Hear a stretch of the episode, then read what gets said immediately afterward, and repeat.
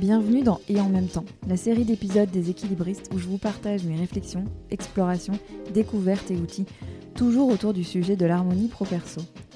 Ici, on explore comment identifier et faire de la place à tous les domaines de vie qui comptent pour vous, tous les rôles et casquettes qui vous tiennent à cœur. Je m'appelle Sandra Fiodo et je vous souhaite la bienvenue. Pour être au courant des sorties des épisodes, pensez à vous abonner sur la plateforme où vous avez l'habitude d'écouter vos podcasts. Et si ces épisodes vous plaisent, vous pouvez les partager avec celles et ceux à qui vous voulez du bien et mettre une note et un commentaire sur Apple Podcast ou Spotify. Pour avoir des nouvelles régulières des équilibristes, la lettre numéro d'équilibriste est là pour ça, avec des ressources et des idées pour aller plus loin dans vos propres explorations. Rendez-vous sur mon site www.leséquilibristes.com. Merci d'être là et place maintenant au sujet du jour. Salut mes équilibristes, comment ça va? Cet épisode paraît le 20 juillet 2022. Vous êtes peut-être en vacances, sur le point d'y partir ou d'en revenir. Bref, c'est la saison des vacances et c'est pour ça que j'avais envie de parler de déconnexion. Mais cet épisode, il n'est pas du tout saisonnier et il sera tout aussi pertinent à écouter un 12 avril ou un 26 novembre ou quand vous voulez. Parce que la déconnexion, c'est un très vaste sujet à propos d'ailleurs duquel que vous devez avoir plein d'idées, de pensées, d'opinions, plus ou moins tranchées, et qui vous conviennent en pratique plus ou moins. D'ailleurs, prenez un instant pour noter tout ça. Mettez l'épisode en pause, attrapez votre carnet ou un bout de papier, ou les notes de votre téléphone, pour noter vos réponses aux questions suivantes. À quoi pensez-vous quand je dis le mot déconnexion? Est-ce qu'il y a des images, des sons, des odeurs qui vous viennent? Quelles sont vos sensations physiques? C'est bon? Vous avez pu noter? Je me régale déjà à l'idée des échanges qu'on aura après cet épisode. Parce que quand on parle d'équilibre des temps de vie, on parle beaucoup de gestion de son temps, de répartition de son temps, mais aussi d'énergie, de son allocation à telle ou telle activité. Et le sujet de la déconnexion, il est finalement pile à l'intersection de tout ça. Mais au-delà du sens premier de déconnexion du travail, je pense aussi au sens de déconnexion des écrans, au sens presque plus littéral où on débrancherait une prise.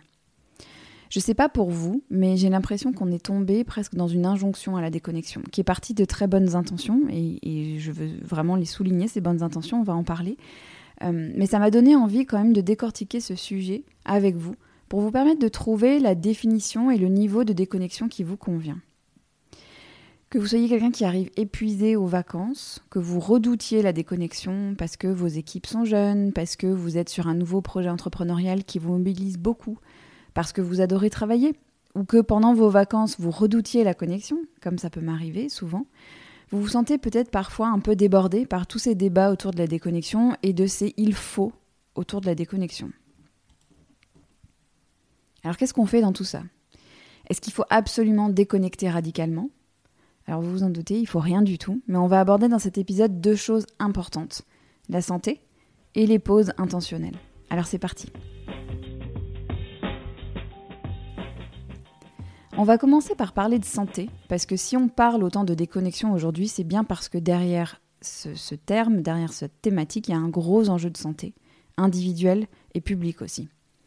J'entends très souvent de la part de mes auditrices, de mes auditeurs, des gens que je croise dans mes ateliers en entreprise ou dans mes accompagnements, j'entends souvent cette phrase J'arrive pas à déconnecter. Quand je suis à la maison le soir, en vacances ou avec mes enfants, je continue de penser au travail.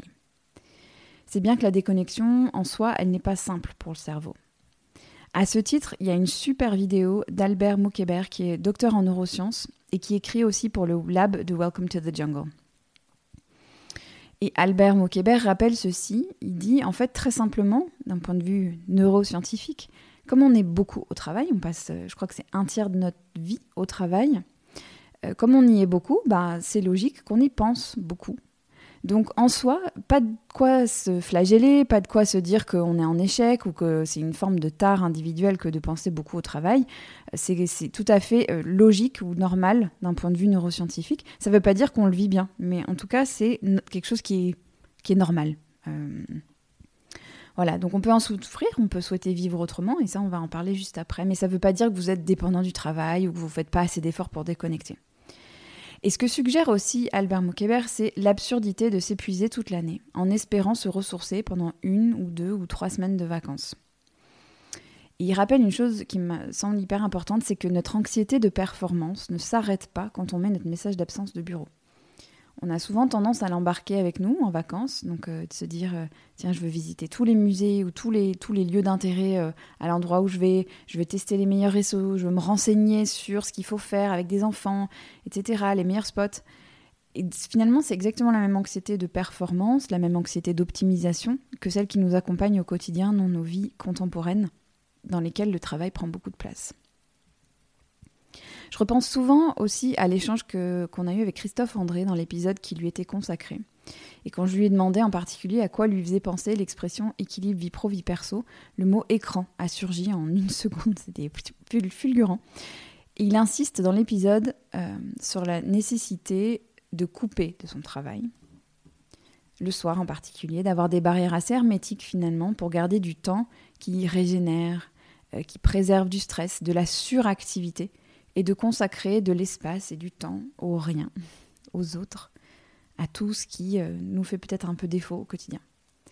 Je ne vais pas rentrer ici dans les détails des études qui rappellent les bienfaits de la déconnexion, le côté essentiel de la déconnexion pour être en bonne santé mentale, physique, etc. Je suis sûre que vous les avez bien en tête.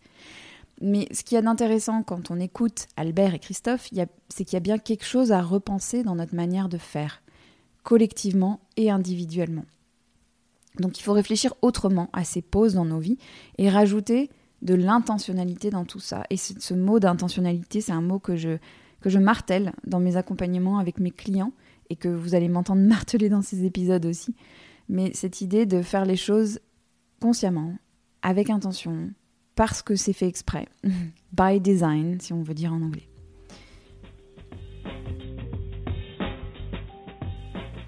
Donc on va s'intéresser ici à la notion de pause intentionnelle, qui serait un peu l'inverse d'un retrait de réaction, qui serait euh, le fait par exemple d'arriver épuisé en vacances, j'en peux plus, je coupe tout, c'est terminé, je, ne peux plus là, je, coupe parce que je suis épuisé. Donc on, on a besoin de déconnexion régulière et pas seulement après des semaines ou des mois passés en apnée. Je suis sûre que vous voyez de quoi je parle. Euh, ces fameuses semaines à fond les ballons, avant les vacances ou même d'une manière générale, hein, mais où on se dit non mais je dois tenir, j'ai bientôt les vacances, et puis on arrive tellement épuisé en vacances qu'on tombe malade. Qu'est-ce qui compte dans le fond dans ces histoires de déconnexion, pendant les vacances ou pendant le reste de l'année? Il y a deux notions qui me semblent importantes, c'est la notion de ressourcement et la notion de régénération. Il n'y a aucun système ou organisme vivant qui est conçu qui peut fonctionner sans interruption, avec un rythme euh, constant, à fond. Euh, y on a besoin de pause. Tous les organismes vivants ont besoin de pause, ont besoin de régénération, ont besoin de ressourcement. Derrière cette sensation de ressourcement, derrière cette sensation de régénération, il y a un, allié important qui est le système nerveux, qui est un système nerveux apaisé. Je ne sais pas si vous êtes très familier avec le, le fonctionnement du système nerveux. En deux mots et de manière très très simplifiée, on, en a, deux modes dans le système nerveux, le mode parasympathique et le mode sympathique. Dans le mode sympathique, c'est dans ces moments-là que le corps produit beaucoup de cortisol, qui est l'hormone du stress. Donc ça veut dire que le corps est en alerte. Il est en alerte pour se protéger des dangers, imaginaires ou réels. Euh, et tout le corps, tout l'esprit est mobilisé pour survivre. Et dans le mode parasympathique, le corps est en régénération. C'est là qu'on sécrète la sérotonine, l'ocytocine, qui sont des hormones euh, de détente, de bien-être, euh, et qui permettent de réguler l'émotivité et de chercher à consolider les liens qu'on a avec les autres. Donc ce, système nerveux apaisé, c'est finalement ça qu'on cherche dans les moments de repos, dans les moments de déconnexion. Et pour avoir un système nerveux apaisé, ben, certains ont besoin de se connecter en vacances. Et c'est là qu'il y a la, la, notion de et en même temps qui rentre dans cet épisode. C'est que ben peut-être parfois ça paraît un peu contre-intuitif, mais parfois la connexion c'est ce qui permet d'être bien reposé. Dans les cas que j'exposais tout à l'heure, par exemple, où vous savez que au travail, ben il y a besoin que vous jetiez un petit coup d'œil de temps en temps. Et en soi, il n'y a rien de mal à ça. Ce qui compte, c'est l'intentionnalité et c'est ce qu'on, c'est le ressenti, la façon dont on vit les choses. Donc si c'est votre cas, par exemple, si vous avez besoin de vous connecter quand vous êtes en vacances, ce que vous pouvez faire, c'est contenir ce temps-là pour évidemment quand même avoir une grosse majorité de votre temps qui est dédié au, repos, à la détente, au plaisir. Donc c'est vous fixer des limites, par exemple, en rendant le temps de connexion hermétique, en vous disant chaque jour ou chaque semaine ou tous les deux jours, à vous de voir, je m'attelle à cette tâche-là qui va être conscrite dans le temps de cette manière et quelque chose que vous avez défini en amont, encore une fois de façon intentionnelle, pour pas vous laisser embarquer dans le stress, dans le cerveau qui s'emballe et qui vous fait voir du danger partout. Ça peut être euh, écouter les messages sur votre boîte vocale, lire vos mails pour répondre aux urgences, si tant est qu'il y ait vraiment des urgences. D'ailleurs, vous pouvez demander à vos interlocuteurs, à votre équipe, de mettre dans l'objet message urgent. Comme ça, vous savez, vous n'avez pas besoin de tout lire. Bon, idéalement, vous vous serez fait seconder, vous aurez délégué, vous aurez anticipé pour pas être indispensable, pour que vous puissiez vous consacrer à ce temps de repos. Mais parfois, eh ben, c'est tout simplement pas possible.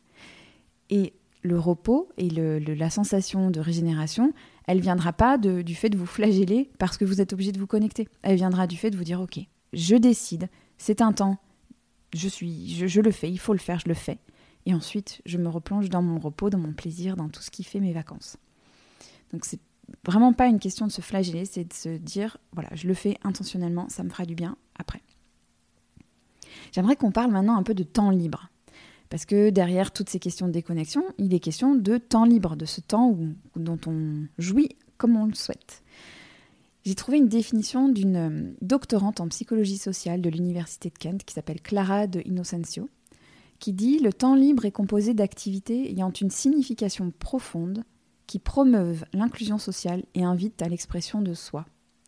Je trouve que c'est très juste en quelques mots. Elle dit finalement ce qu'on cherche quand on se déconnecte, quand on se repose, quand on profite de son temps libre, ben c'est de se connecter aux autres et aussi de, d'être dans une forme d'expression de soi. C'est-à-dire c'est dans ces moments-là qu'on va prendre le temps de faire ce qu'on adore faire, euh, de lire, de peindre, de nager, de voilà tout, ce qui vous fait plaisir. Et Clara de Innocencio, elle distingue trois types de temps libre qui apportent du plaisir et aident à lutter contre le stress. Le premier, c'est ce qu'elle appelle le temps libre palliatif. Donc, c'est des activités qui aident à se libérer du stress et à réorganiser les pensées. C'est un peu, si vous voulez, la, soupape dans un quotidien. Euh, euh, dans un quotidien, la soupape qui aide le corps et l'esprit à rester vivants, fonctionnels euh, et le plus apaisé possible. Le deuxième type de temps libre, c'est le temps libre pour ça doit être une traduction un peu littérale de l'anglais, mais pour améliorer son humeur. C'est un peu lourd, mais finalement c'est tout ce qui va nous faire plaisir, tout ce qui va nous apporter de la joie, tout ce qui nous rend humains et vivants. Et le troisième temps libre, c'est le temps libre passé en compagnie des autres. Donc on a besoin de ces temps, de ces trois types de temps. Je trouve ça intéressant de se les structurer de cette manière-là parce qu'on peut se dire tiens, qu'est-ce que peut-être qu'en ce moment il m'en manque un de type de temps. ça peut permettre de peut-être de, donner du relief ou de la matière à penser pour imaginer ben, quel temps libre j'ai envie de réinjecter dans ma vie ou j'ai envie de privilégier euh, pendant ce temps de déconnexion. Et, très empiriquement, hein, vous me direz si c'est le cas pour vous, mais j'ai l'impression que c'est le temps libre palliatif qui est le premier qui saute en priorité quand l'agenda se remplit.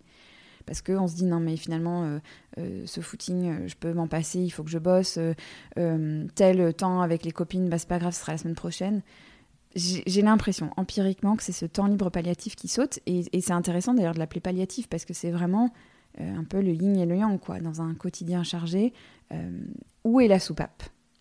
Où est la soupape?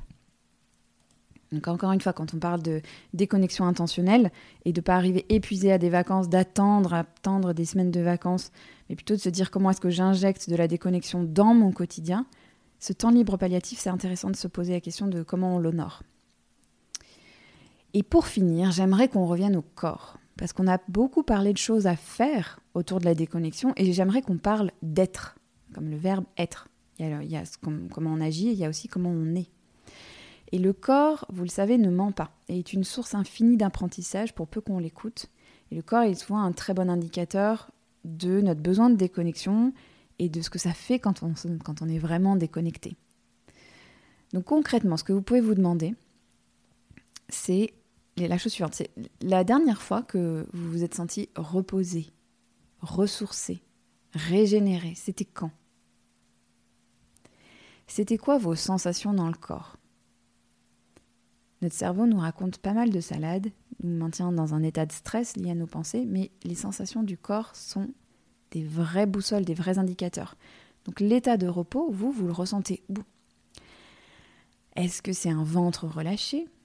Est-ce que c'est une respiration fluide et calme? Des épaules décontractées? Des sourcils espacés, pas tout froncés, une gorge détendue, un débit de parole qui s'apaise? Devenez observateur, observatrice de cet état. Soyez vraiment comme des, des, enquêteurs vis-à-vis de vous-même, euh, de ce que votre corps vous renvoie. Soyez hyper à l'écoute de ça. Ça va vous donner des clés incroyables pour arriver à vous reconnecter à cet état de déconnexion et à comprendre qu'est-ce qui vous le crée à vous, qu'est-ce qui fait que vous êtes déconnecté, qu'est-ce qui fait que vous vous êtes régénéré, ressourcé, reposé. Et donc notez, prenez sur le même bout de papier que tout à l'heure, notez les circonstances de cet état. Vous étiez où? Vous faisiez quoi? Ou vous ne faisiez pas quoi? Comment étiez-vous? J'ai récemment lu ce rappel, alors je sais plus où c'était, je crois que c'était chez Tara Brach, euh, qui est une américaine, euh, une psychologue et qui fait beaucoup de méditation et de simplement de talk euh, gratuit sur, son, sur son, sa chaîne de podcast. Très intéressant, c'est très autour de la méditation et de la pleine présence.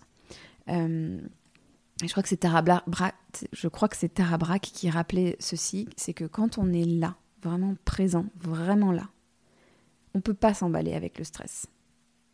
Parce que tout ce qui existe, c'est ce qui est là. Et c'est ça finalement la déconnexion. C'est ça. C'est cet état de présence, c'est cet état de où on profite de ce qui est là. Peu importe le temps que ça dure. Et c'est cette régénération-là, cette, cette régénération d'être vraiment dans ce qui est en train de se passer et dans le fait de pouvoir se, se reposer, se connecter, etc. J'espère que vous l'avez compris à l'issue de cet épisode.